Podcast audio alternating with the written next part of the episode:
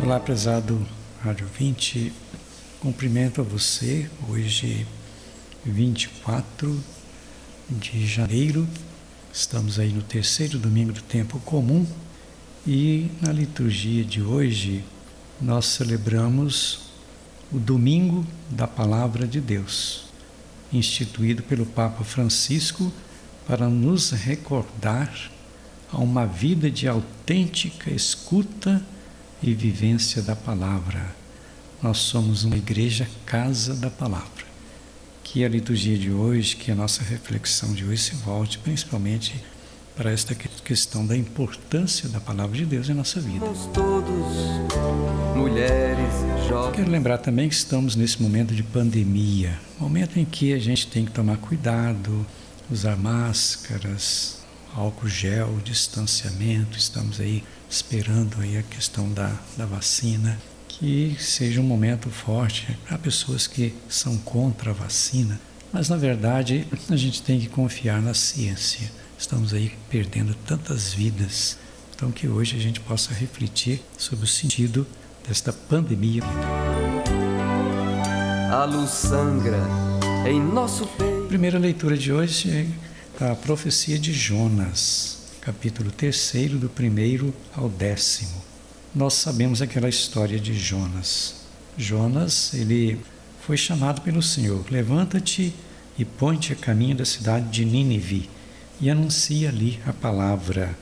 Nínive era uma cidade muito grande e Jonas ficou assim com receio, mas acabou assumindo esta missão e anunciando a palavra em Nínive, que era uma cidade em que Deus ia destruir, Deus ia destruir essa cidade, mas por causa da palavra de Deus, palavra de Jonas, anunciada por Jonas, o povo se, se mudou de vida, Deus se compadeceu e suspendeu o mal que tinha ameaçado fazer para aquela cidade, para aquele povo. Para a gente sentir a importância da palavra de Deus em nossa vida.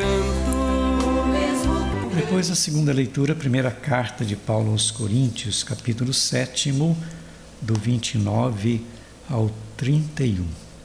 A figura deste mundo passa, diz Paulo. O tempo passa, o tempo é curto. De certa forma, a gente vê o tempo como sendo uma figura e termina a leitura dizendo assim: Pois a figura deste mundo passa. Quer dizer, tudo que a gente tem hoje passa. É preciso vivenciar a palavra com toda a responsabilidade, porque tudo passa. E brinde ao nosso amor.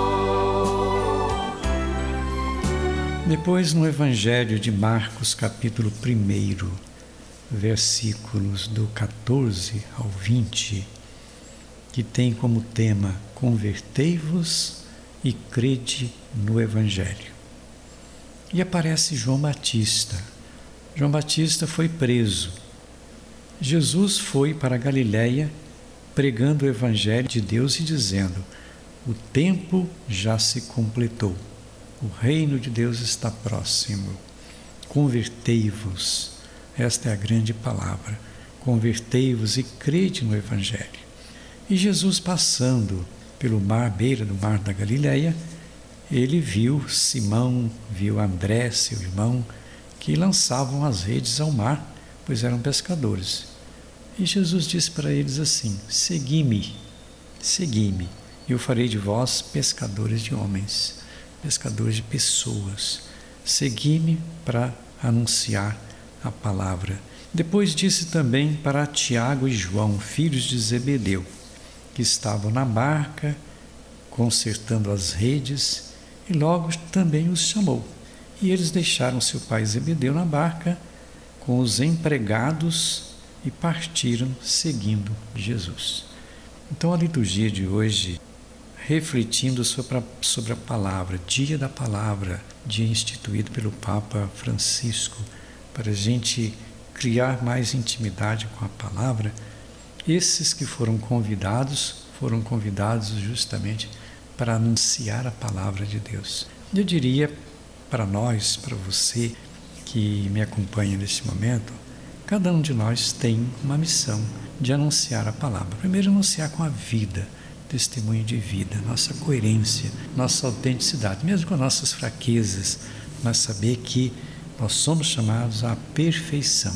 E a perfeição que passa pela fé, fé que vem da palavra, palavra que entra pelos ouvidos, mas que tem que entrar no coração e transformar a vida de todos nós.